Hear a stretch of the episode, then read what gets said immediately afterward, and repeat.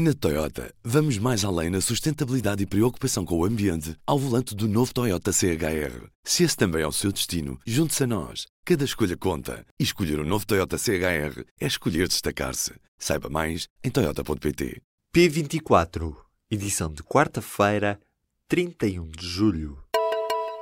Dia 1 de agosto é também dia de aumento extra de pensões para 1 milhão e 600 mil reformados em Portugal. O reforço extraordinário vai fixar-se entre os 6 e os 10 euros e destina-se aos pensionistas com rendimentos até 643 euros e 35 cêntimos por mês. Já tinha acontecido no ano passado e a esquerda quer repetir este aumento extraordinário também para o próximo ano. Um aumento extraordinário que vai custar ao país 35 milhões de euros este ano. Morreu nesta quarta-feira a fadista Celeste Rodrigues. A irmã de Amália tinha 95 anos e já contava com 73 anos de carreira. Silêncio que por alguns segundos vai cantar Celeste. Guitarra triste,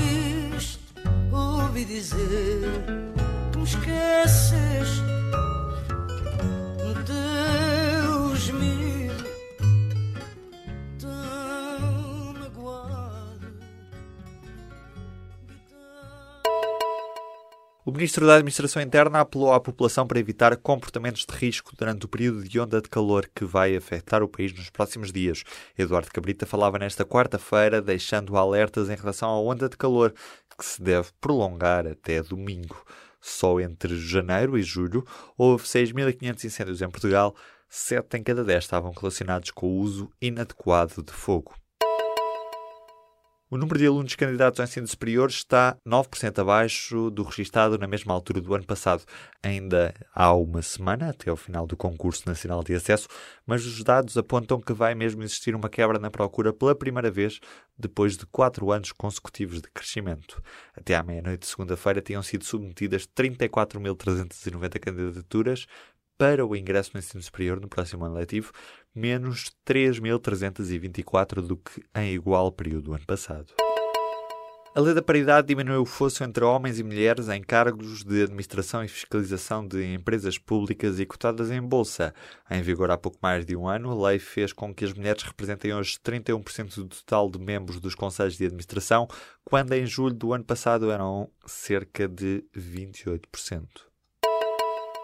A Comissão Europeia diz que Portugal cumpriu as regras no furo de Algesur para a prospecção de petróleo, uma vez que cabe ao Estado decidir da necessidade e avaliação do impacto ambiental. A Comissão entende que nesta fase a atividade vai ser apenas exploratória, sem efeitos significativos para o ambiente. O antigo partido de Mugabe chegou à maioria no Parlamento do Zimbábue.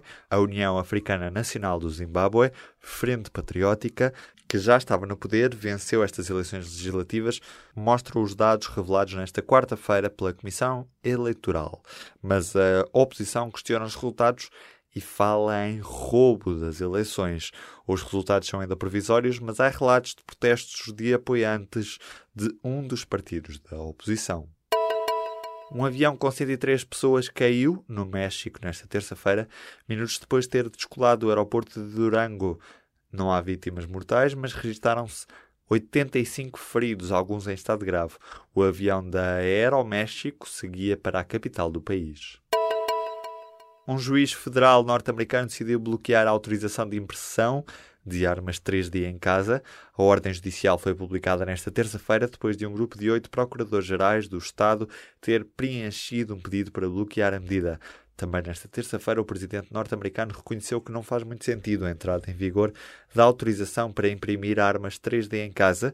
Ainda assim, já tinham sido descarregados mais de mil ficheiros com guias e códigos para produção caseira de armas entre sexta-feira passada e domingo.